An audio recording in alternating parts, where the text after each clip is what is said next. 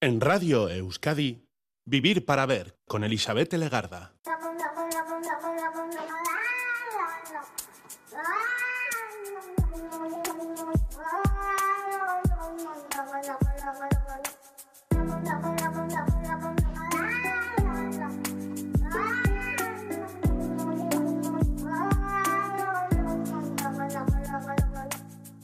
Gabón, ¿qué tal? Bienvenida, bienvenido a esta edición de Vivir para Ver en Radio Euskadi. Estamos saludando de frente desde sus primeros minutos al día 15 de noviembre y hoy vamos a medir el tiempo. Vamos a detener el tiempo. Plantamos nuestra atención frente al transcurso del tiempo, esa sensación que la humanidad ha intentado medir desde hace siglos y esta también es una referencia temporal. No es lo mismo tiempo que el tiempo.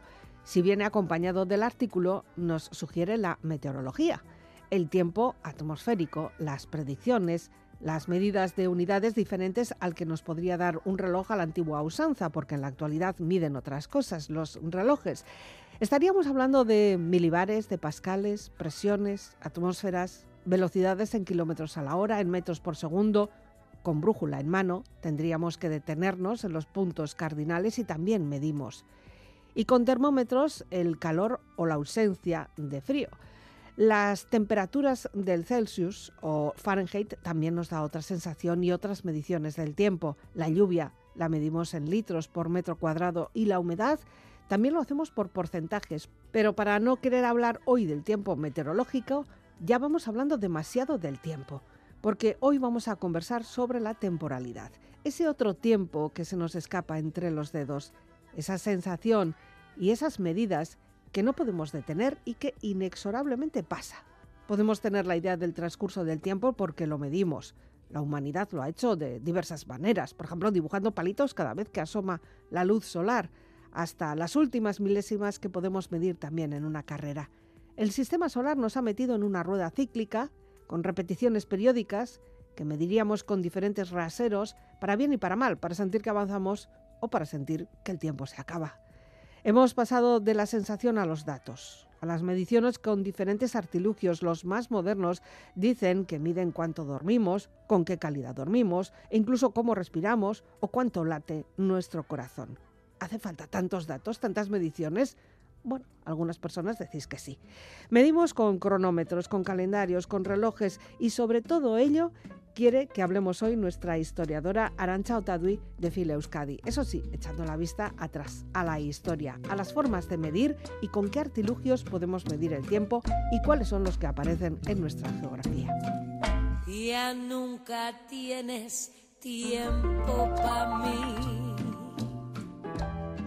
Siempre estás tan ocupado. Los saludos más forzados, los instantes son robados, tanto tiempo queriéndolo decir, ya nunca tienes tiempo para mí. Y me muero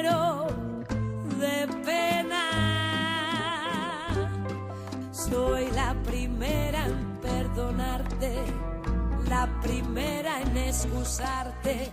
Y no te creo ni me creo a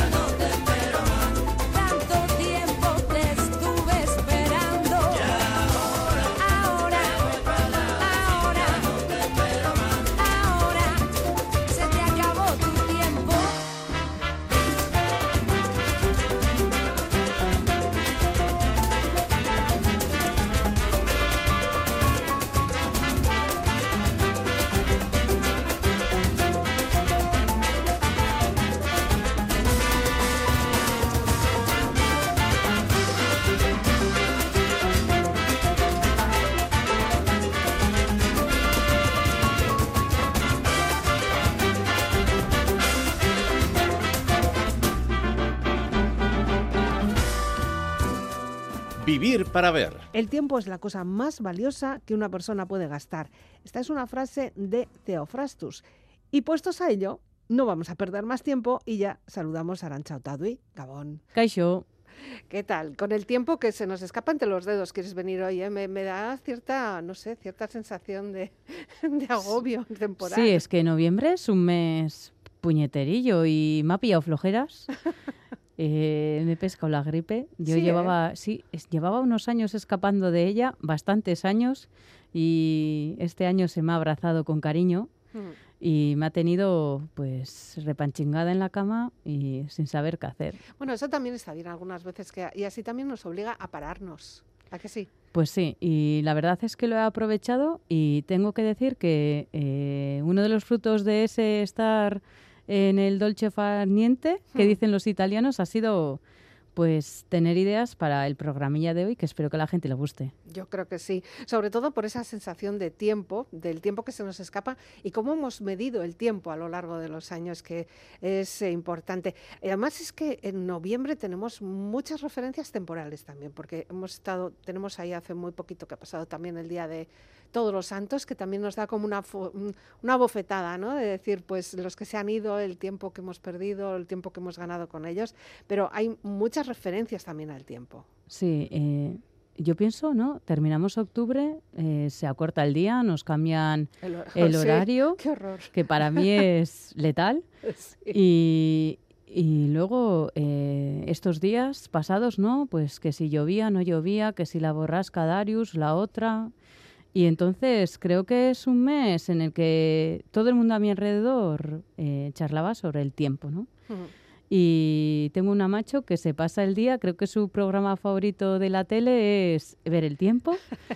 He tenido un padre que ha tenido huerta y que se interesaba por el tiempo también, así que es algo bastante recurrente en mí y me hizo coger mucho cariño a Pello Zabala. Ay, más de una vez lo has mencionado, ¿eh? Sí, es que yo he tenido la suerte de, De tratar, conocerlo. de tratar a muchos frailes franciscanos de Aránzazu, de Sarautz, y bueno, pues eh, son eh, sacos de conocimiento, Hmm. eh, con unas vidas además muy, muy, muy diferentes a, a lo que podamos imaginar. Y de Pello Zabala, pues me encantaba esa tendencia suya siempre a pasear, a mirar a las nubes y nos enseñó lo que eran las témporas, ¿no? Sí. Y salseando estos días que estaba en la cama, pues he descubierto que hay un chaval también de Burgos, eh, Mm. que no debe tener 18 años todavía, que también es un crack de otra cosa que se llaman las cabañuelas. Cabañuelas, cabañuelas, ¿qué, qué es esto? Pues me puse a salsear y Sí, resulta sí, que... por favor, ilústranos. Las témporas y las cabañuelas son dos métodos de observación climática basada en la observación de la naturaleza Mm. y eh, las témporas tienen un origen cristiano y las cabañuelas tienen un origen eh, judío. Ahí va. Y entonces, claro, aquí lo de las cabañuelas a mí no me sonaba de nada, por lo que supongo que es porque no hemos tenido una gran presencia de población judía en, en lo que es actualmente la comunidad autónoma de Euskadi. Y eh, eh, las témporas eh, son breves ciclos que corresponden al final y al inicio de las cuatro estaciones del año y Sí. están ligadas a eh, periodos de consagrados, sobre todo para la plegaria y la penitencia. Y pues estos días, la verdad, que a mí me hacía bastante gracia porque yo estaba en plan penitente, pues Algo habrás hecho, pasando mis ratitos eh, largos, largos en la cama. algo habrás hecho. Y el otro, el de las cabañuelas, el de origen judío, Sí. es una forma de medir el tiempo eh, cogiendo los primeros 12 días del año. Mm. Entonces, a ver si lo explico bien. Con respecto a lo que hace cada uno de esos 12 días, el correspondiente mes eh, Ah. tendrá eh, un clima determinado. Bueno, nos la jugamos todo del 1 al 12 de enero, entonces. Total. Y bueno, pues al parecer este chaval de Burgos que se dedica a eso, a las cabañuelas y también a ver qué hacen las hormigas y otros bichos, Mm. pues al parecer eh, está acertando bastante. Habrá que estar atentas entonces, ¿no? Cuando llegue enero, por lo menos. Sí, eh, predijo eh, Filomena. También. Así que algo de razón tendrá. Bueno, bueno. Venga, empezamos con música, porque antes de entrar a, hablar más del tiempo, que el tiempo también se nos escapa, tenemos nuestra referencia musical. Una referencia musical que me has dejado otra vez sorprendida. ¿Qué es esto? ¿Pero por qué eliges tú esto? Pues yo qué sé, porque eh, me parece genial. Es lo que he estado haciendo estos días que llovía, de dejar ver el chaparrón caer contra mi ventana, Mm. levantar la persiana, mover la cortina y ver eh, las gotas de lluvia resbalar por el cristal, que es como empieza esta canción de Will Withers. I see the crystal raindrops fall, and the beauty of it all is when the sun comes shining through to make those rainbows in my mind. When I think of you sometime, and I want to spend some time with you, just the two of us.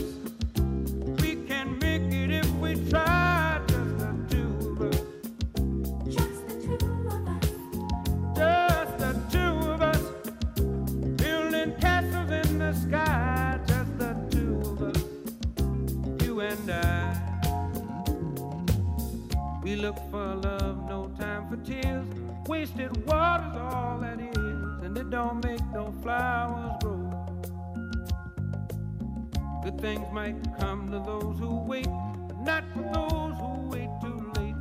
gotta go for all we know just the two of us.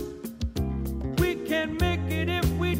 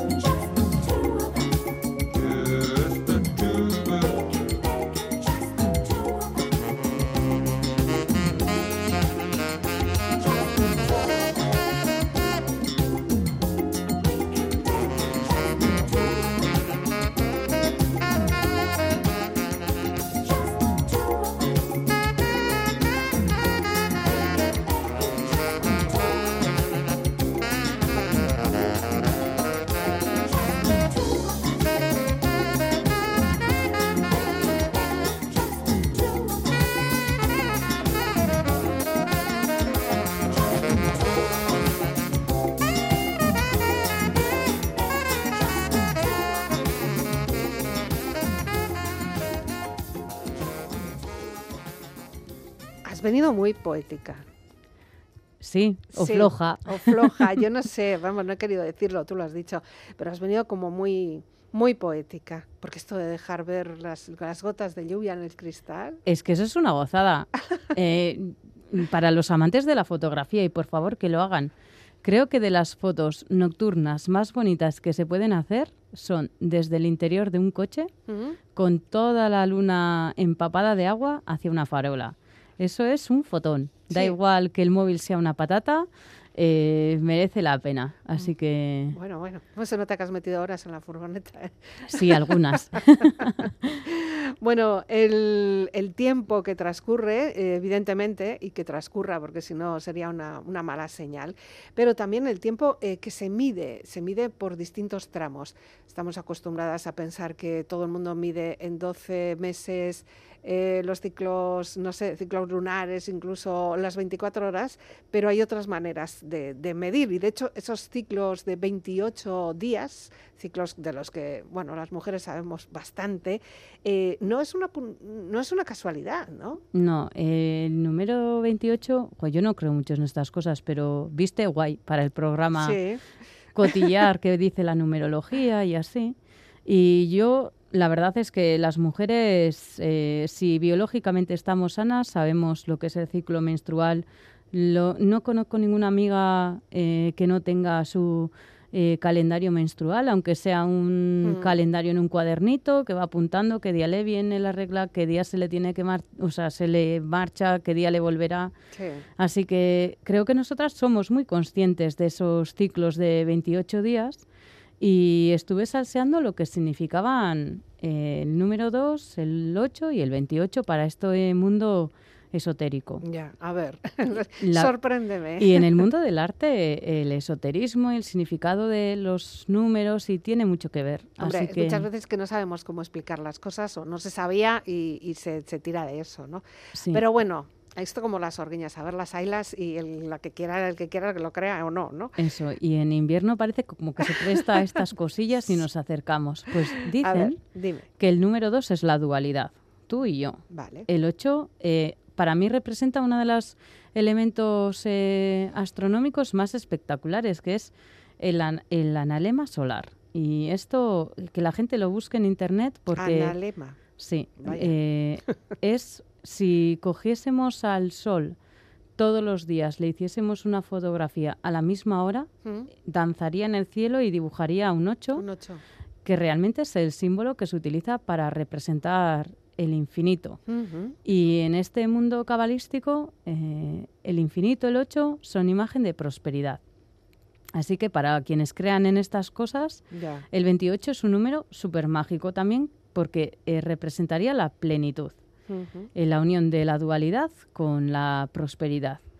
Y estaba yo, pues estos días, eh, pues mirando por mi ventana, viendo los astros, pensando en estas cosas, en calendarios, y me he acordado de eh, lo importante que han sido los astros y en especial la luna para el cálculo de los ciclos a lo largo de la historia, ¿no? Ya. Y yo sí que tenía constancia de que en la cueva del Pindal, en Asturias, eh, arqueólogos han deducido que aparecía una representación de un calendario lunar, pero los que son espectaculares son los de la cueva de Lascaux. Ya. Y están... Bueno, ¿qué no es espectacular en Lascaux? Eso es. En Y- general. Y la verdad es que están muy, muy próximos a nosotros, uno en Dordoña, el otro en Asturias. ¿Mm? Y quise averiguar a ver si aquí había aparecido algún calendario lunar. Esto quiere decir que sí que has encontrado. Sí, Ah. claro. Te vamos además- conociendo. Es. Lo conocía hace tiempo referencias suyas, pero no lo había visto. Ya. Eh, creo recordar que está en el Museo Arqueológico de eh, Bilbao ¿Mm? y se encontró en la cueva de la Miña, que en Berriatúa. Ya. Está, son marcas, eh, incisiones hechas sobre una placa de hueso y a diferencia de, eh, por ejemplo, uno de los calendarios más famosos de Lascaux, eh, son dos ciclos lunares, Ah, pero o sea, de 60 No son días. 28, ah, son 60. Son 60. Uh, Y entonces eh, ahí eh, empiezan a teorizar, pues, eh, por qué serán 60, eh, la importancia que tiene que los vascos contemos en veintenas, ¿no? El número que cambia es Amar y Oguey, y con Amar y Oguey sí, hacemos todo lo conjugamos demás. todas. Entonces, para algunos, eh, esos tramos de, algunos dicen que 20 días, otros que de 15 días, representarían lo que para nosotros hoy en día son eh, los días de la semana Astea. Bye. Astea sería ese ciclo lunar ¿Mm? que estaría ligado con asi, con asiera, con el verbo empezar, y luego Astelena sería el eh, cuarto creciente. Asteartea sería eh, el plenilunio ¿Mm? y Asteaskena vendría a representar eh, el, El menguante. el menguante. Entonces, pues tenemos artilugios desde hace más de 20.000 años en nuestra Tierra utilizando la Luna para medir ese ciclo del tiempo tan importante para el ser humano, ¿no? El, el ver cómo va avanzando eh, la vida. Ya, sí, sí. Por, por distintos tramos, además, con maneras diferentes de, de medirlo.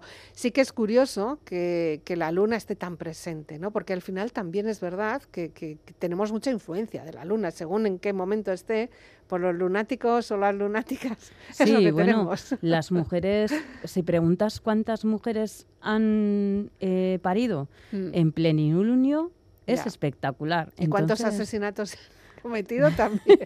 también. No lo he averiguado, pero mira, igual para un día cusculleo. Yo creo que llega a ser incluso un, un factor que puede, no sé, en un juicio te puede, puede ser a tu favor. Que es Así, que atenuante. atenuante, o sea, tanto la luna llena como el viento sur. bueno, que no nos hagan caso si hay alguien queriendo cometer alguna fechoría por ahí, que no, No, nos escuche. o por lo menos en las películas funciona. no lo sé. Y- bueno, pero, dime. Eh, p- pues eso, para nosotros, yo que soy historiadora, el medir el tiempo es súper importante, el, Hmm. el concepto del tiempo y de cómo pasa, ¿no? Sí, Y aquí viene la segunda canción de ya, hoy, A ver. también moñas, pero Estás- que me Estás parece, blandita hoy. sí, me parece súper bonita, Sí. eh, de Isaro, una cantante vizcaína que quien no le conozca le recomiendo escuchar, canta en euskera y en castellano. Y ahí os dejo una canción que tiene un título muy muy curioso y que tiene un videoclip también bastante llamativo, Bueno, ¿qué se llama? Oso Blanco. Oso blanco, no temas a nada, porque si sigues así, la vida te dará una lección muy importante que aprenderás. Quizá puedas sonreír a la rutina que me aprieta por el costado con aires de viento.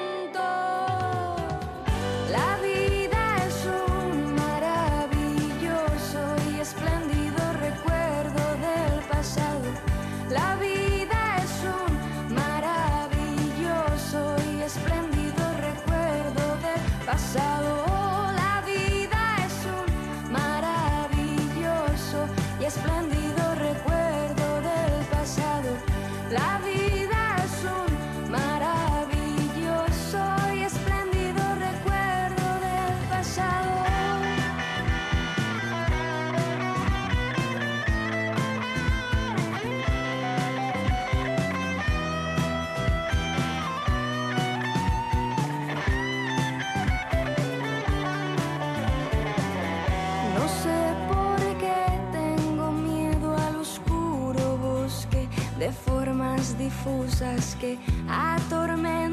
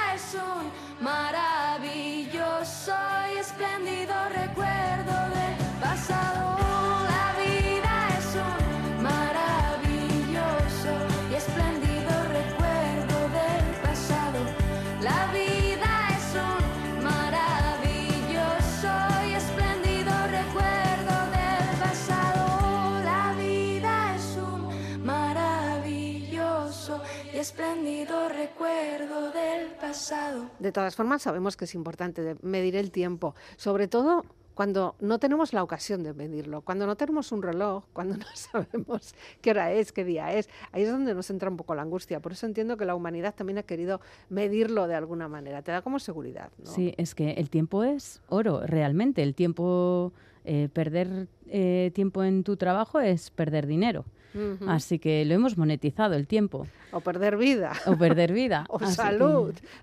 Cualquier cosa. que tú que has estado tan pochita, ¿no? Y eh, a la pobre luna la olvidaron en algún momento de la historia y empezaron a fijarse en otro astro. Ya. Eh, es curioso, siempre me ha llamado la atención ¿no? que un astro nocturno de la oscuridad de la noche, como era la luna, sirviese para medir largos periodos de tiempo y en cambio para fragmentos muy cortos de tiempo utilizamos el que nos da luz, calor, que es ya, el sol. Que es el sol. Así que lo que van a aparecer ahora son preciosísimos relojes de sol. ya. Tenemos eh, ejemplares maravillosos en toda Euskal Herria. Es Eh, curioso el sistema de medirlo también así, ¿eh? Sí, y además, eh, si alguien tiene un reloj de sol cerca, yo creo que merece la pena eh, acercarse, ver, ver proyectar tu sombra. Mm. eh, sobre uno mismo también, eh, ¿Ah, para pensarse uno mismo de, de lo enano que es en el mundo. Ya. Bueno, ahí Eh, comprobaríamos que, que no vamos con el tiempo real, por lo menos con el solar, ¿no? Por, Pues- por aquello de los cambios de hora que hemos hecho sistemáticamente, nos estamos a, a más dos o no sé. Ahora estamos es. con una, ¿no? De Con diferencia. una, En verano dos sí. y ahora una. Sí, sí, yo pues prefiero el horario de verano, ¿eh? Incluso el tiempo de verano. También, pero, también. pero no, lo que toca ahora es la lluvia por los cristalitos. No Venga. vayamos ahora hasta el sol que ya vendrá. Y, y tenemos ejemplares, ¿verdad? De relojes de sol. Sí, hay uno súper bonito. Bueno, es que el lugar es maravilloso, que es el de la eh, iglesia fortaleza de San Saturnino en el cerco de Artajona. Mm. Es un reloj del siglo XIV y es uno de mis favoritos. También me gusta mucho, y este es muy nuevo, el de la plaza eh, de Segura. Eh, Mm. yo a Segura le tengo un cariño muy especial Sí. y es una reforma que se hizo de esa plaza hace poquitos años y en el que decidieron crear eh, un reloj de, de sol eh, muy muy curioso así que también merece la pena verlo y luego uno de los más bonitos para mi gusto está en el muro sur de la parroquia de Santa María en Marquina Xemain. Ya. Este es un reloj barroco y luego ahí también se ve en la evolución el de eh, Artajona con el de Marquina no tienen mucho que ver. ¿no? Estéticamente también evolucionan un montón y este de Marquina eh, comienza a dar las horas súper temprano, hacia las 5 de la mañana en verano obviamente, y termina de darlas a las 7 de la tarde. Eso es porque está bien situado, ¿no? Entiendo que es el que está en una esquinita. Sí, en la portada sur, en una esquinita ahí, Hmm. con eh, número- números romanos. Sí. y eh, ya os digo que merece la pena observarlos. Y hay tal interés y tanto cariño hacia estos objetos que hay una asociación, la Asociación de Amigos de los Relojes de Sol, Mm. AARS.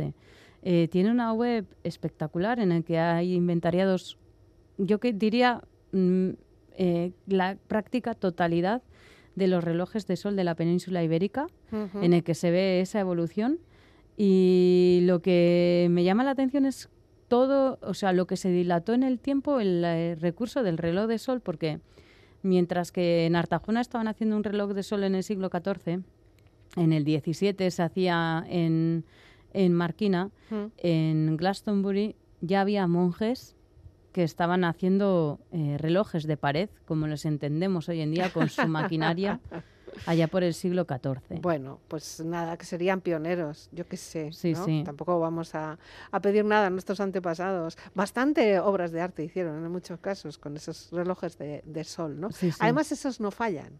No, no, ese. Es que no falla. Si hay sol, hay hora. Ahora, como el día esté pocho y lluvioso, pues no a lo falla, mejor la no. mecánica no falla, cosa que en los otros, en los de pared, eh, bueno, pues oye, pues para eso, para eso se hacen, ¿no? Se construyen, serán más, más, más precisos. Eh, un reloj famoso en Euskadi también tendremos, así alguno que te guste a ti, ¿no? Pues sí, eh, bueno, yo creo que eh, todo el mundo, eh, si hablamos de un reloj famoso en Euskadi, yo creo que le viene el de La Guardia. Hmm. eh, que es un pueblo que solo sus calles te llevan al pasado. A mí me encanta callejear por la calle San Andrés, Santa Engracia, Samaniego, todas esas.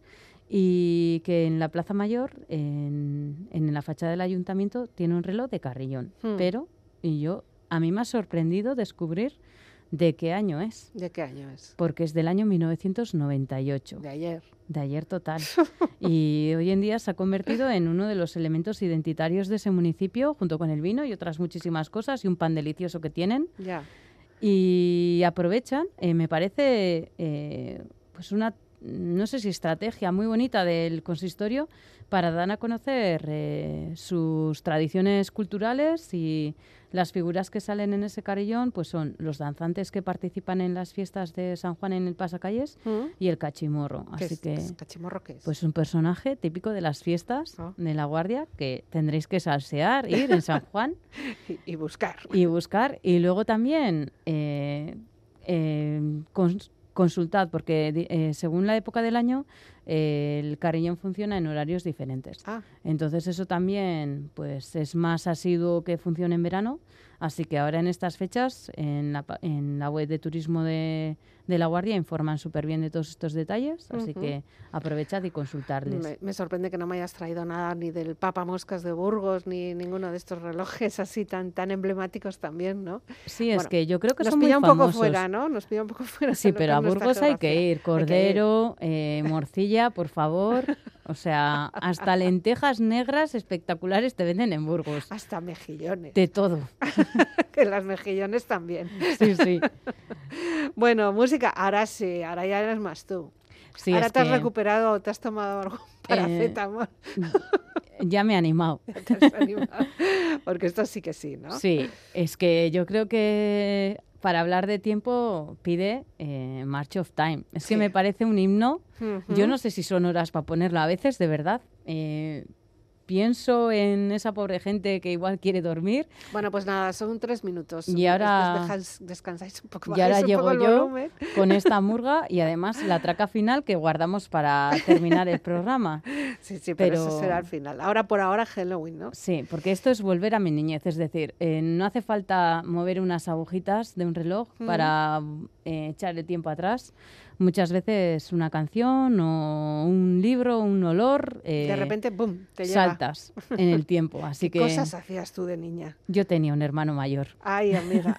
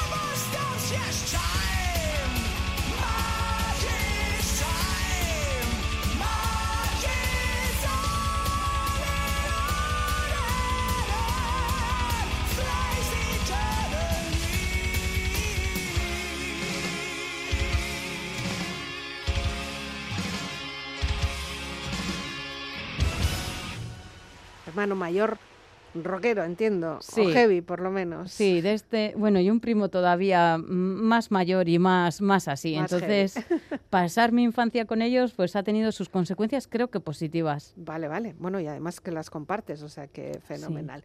Bueno, pues eh, de esas agujas, de aquellas agujas únicas que hacían sombra, que hacen sombra respecto al sol y nos miden, tenemos una. Luego ya empezó aquí como una especie de fabricación de mecanismos.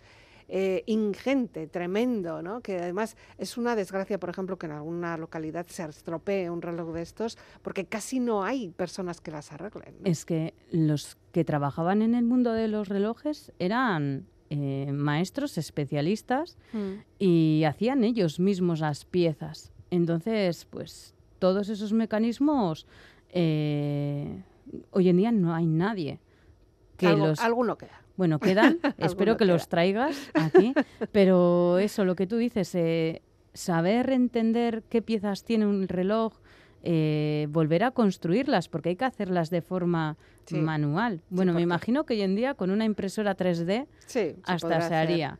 Pero hasta no hace muchos años tenías que ser un artista de doblar chapas. Mm, y, Eh, limar, y hacer los y limar, y es.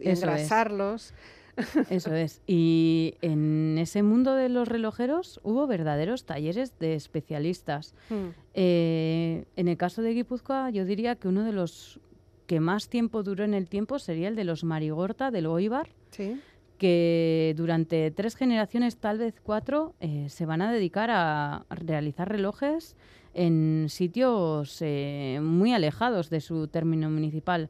Hacen eh, relojes de encargo eh, en Estella, hacen relojes de encargo para el Colegio de los Jesuitas de Bilbao, mm, piezas descomunales que podían tener eh, entre 280 y 300 kilogramos de peso, que eso luego hay que llevarlo. llevar- Y normalmente además estaban en torres, había que subirlo Eso es. y luego montarlo y que estuviera suficientemente bien equilibrado para que siguieran midiendo el tiempo con el tic-tac. Sí, sí, y los relojes, eh, claro, tienen lo que tú dices, tienen eh, sistemas de pesos con cuerdas enormes que también había que fabricar utilizando Mm. eh, elementos vegetales. Y luego todas esas piezas eh, se fraguaban, eh, lo que tú decías, se limaban, había que hacer ruedas, linternas, piñones, todo tenía que estar calibrado para que diera la hora en el momento exacto, no se retrasasen. Era un drama que el relojero no levantase otra vez las cuerdas de los pesos, que eso yo lo he visto hacer y es un trabajo farragoso Sí, sí. y hay que tener buen brazo para eh, darle a la manivela y levantar eh, pisos Ya. de altura. Y esto además pesos. todo eh, acompasado con unas campanas que también en muchos casos también eran pesadas y había que, según los sonidos, cómo lo hacían, bueno, pues era una referencia para eh, toda la localidad, incluso todo el entorno, porque antes tener un reloj propio, no de bolsillo, era para los señoritos. Sí, sí, sea, ahí todo el mundo no podía. Entonces la gente vivía, eh, el despertador era el sereno del pueblo, ya. que te tocaba la puerta, O la gallina de turno. o la gallina, pero esa a lo mejor la hora no era muy exacta. Y, y luego eh, los campanarios, ¿no? Y en los campanarios también, en estos relojes de, de la época moderna, eran generalmente eh, pequeñas estructurillas metálicas también donde se ponía la campana del reloj, porque luego Mm. en la propia en torre campanario hay otras campanas que eran Sí. las que se tañían con cuerda, que hay músicos maravillosos hoy en día que todavía dan conciertos campaneros, ¿no? Mm. Pero esta, la del eh, reloj del campanario, era otra campana eh, pues autónoma y eh, estas estructuritas de hierro forjado con una campanita, yo conozco un lugar Ya. donde todavía se puede ver. ¿Dónde? A ver. Entonces es en la torre campanario de Sarautz, en. Santa María la Real. Yo os invito a que escuchéis. Ese reloj se puede ver por fuera y por dentro. Así.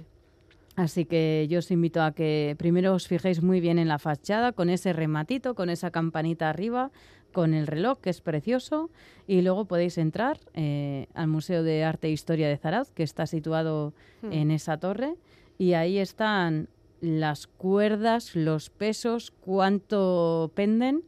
Y, sigue funcionando. Y sigue habiendo personal que va, Todos los días. sube, O cada, eh, cada cierto tiempo, entiendo. pues en su día tenía el dato de cada cuánto venían Ya. y no lo llegaba a encontrar. Ah, bueno. Pero para Pero vamos, otra, que eso no se hace automático, ni se hace con pilas, ni se hace por control remoto con los satélites. Eso hay alguien que le tiene que dar el contrapeso, subir, bajar. subir, subir y subir. Sí, sí. Y en el mundo de los relojeros, lo que decíamos antes de esa especialización era muy importante. Hmm. Eh, de hecho, no es casualidad que los haya traído hoy al programa, porque Mm. El día 3 de noviembre se recuerda el nacimiento de Benvenuto Cellini Mm. y a consecuencia de eso es el Día Internacional. Todo, todo tiene Día Internacional. Sí, Pues sí. Los joyeros y los relojeros también, Sí. el 3 de noviembre. Y he encontrado manuales de oficio de relojería de Euskadi, preciosos, donde van diciendo paso a paso, ¿De, de qué, ¿De qué fechas? ¿De qué? pues eh, el que he encontrado más completo eh, no está datado, eh, pero probablemente por el tipo de letra de la persona que lo escribió, puede ser de eh, finales del siglo XVIII o principios del siglo XIX. Y son súper detallados, capítulo a capítulo, qué hay que hacer, qué hay que saber, ¿no? En el primer capítulo ya solo les dice a quienes se van a dedicar a ese arte que se tienen que apoyar en el dibujo siempre, porque gracias a él podrán ser capaces de reproducir cualquier cosa. Así que No, incluso si tienen que desmontar, volver a montar. Que nosotras ahora lo hacemos con el móvil, pla, pla, pla, paso a paso. Yo, por lo menos, cuando desmonto algo. te atreves. Sí, sí, sí, sí. Yo hago foto, uno, dos, y luego las ordeno para luego hacerlo al contrario. Al contrario. Distinto. Pero yo qué sé, hoy en día tenemos videotutoriales en YouTube de todo. Ya, sí, pero bueno. No, no, pero en esa época Claro. me imagino que si les están diciendo en su manual de oficio, oye, dibuja, Dibuja. Es que tienen que tener los... Si, a- si alguien eh, tiene la oportunidad de encontrar eh, un cuaderno de un relojero, Mm. eso tiene que ser manuales de reparación de todos los Sí, relojes sí. históricos que tenemos. O sea que además de relojero tenían que ser pintores. O por lo menos eh, hacer ahí, no sé. dibujo técnico dibujo sabrían. técnico, delineantes. sí. no sé. Y el oficio era un oficio súper valorado. Ya. hay casos de gente que viene desde Sara a vivir a Rentería porque las condiciones laborales eran mucho mejores eh, en Guipúzcoa que las que tenían en el sur de Francia. Es decir, Ya. es un oficio muy valorado que genera mucha movilidad, que tenemos relojeros vascos trabajando en la corte, gestionando los relojes de los reyes en Madrid y eh, que daba a esa persona un estatus social muy importante, ¿no? Entonces, eh, pues gracias a Pues ellos, nada, un saludo. sí, pobrecitos. Ya de paso y sin saberlo tú también, un saludo a mi Aita. ¿Has relojero? Era. Ah, pues, pues un saludo. ¿Ves? No te quería decir nada hasta el final. ah, pues mira. Factor sorpresa. Eh, la que está también construyendo mucho, y aunque solo sea por encima, me tienes que decir qué estás haciendo con tus, con tus redes, con tus webs, Pues, con tu vida. cambiándolo todo, así que que nadie se dedique a buscar nuestros podcasts en mi, en mi web todavía. ya. Espero que estén listos para Navidad, todos otra vez cargaditos. Están súper bien alojados en EITV y Es en Evox y en Spotify y en todos los sitios sabidos y por haber. Y pues ando cambiando un poquito. Cambiando, estás como renovada, estás como en otro, esta gripe te ha sentado, no sé, Yo creo que me ha aburrido mucho también, entonces algo había que has hacer. hecho como una Y evolución. como me dolía el cuerpo y decía, ¿yo qué hago? Pues en la cama, pues con el ordenador y tiki tiki. Ya, perchar. El cerebro no, ¿no? El músculo No, del cerebro lo tenía así. ese, en mi caso, me suele costar a mí que ese deje de trabajar. Sí, suele pasar. Esas, esas voces. Hace poco no- teníamos un invitado que nos decía que a las noches tenía muchas voces Sí, en la cabeza. Bueno, yo hace muchos años trabajé eh, redactando una monografía Hmm, y mis horas más activas eran, me acostaba, uh, idea, tengo Ya. que escribirlo. Y decía, pues para estar aquí me voy a la oficina Y acabo antes. y acabo antes. Bueno, pero tampoco es bueno, ¿eh? Hay que dormir cuando hay que dormir. Bueno, pero el cerebro por algo se espabilará y, y te dará la pista a horas raras. Bueno, bueno. ¿Qué sé yo? Bueno, pues música también se han hecho alrededor de los relojes y podríamos haber elegido, por ejemplo, a Coldplay con Clocks, pero no. Es que no soy yo de Coldplay, ¿eh? No, pues No, qué no. raro. No soy nada de, Coldplay. Eres un poco más, bueno, más retro ahora mismo, Sí, ¿no? eh, es que, a ver, mm, creo que como calidad de músicos, eh, en los años 60, 70, la calidad musical era en general mejor. Y entonces ahí hay joyas y pues ya les he dicho que nos íbamos con marcha, así que nos vamos con un rock mítico de toda la vida. del mundo de los relojes. Bueno, eso hasta que llegue la inteligencia artificial y nos haga otras cosas. Pero por el momento nos resistiremos hasta donde podamos. Y si no, aprovecharemos lo bueno de la inteligencia artificial, que algo tiene que tener, seguro. Sí, sí. Arantxa Otadu y Escarricasco, el tiempo sigue avanzando para nosotras también y ya es la hora de, de despedirnos. Sí, el tiempo nos traerá el mes que viene de, vuel- de vuelta. Tempus también vienen los carillones de casa. Ah, también. Ah, sí, sí, sí.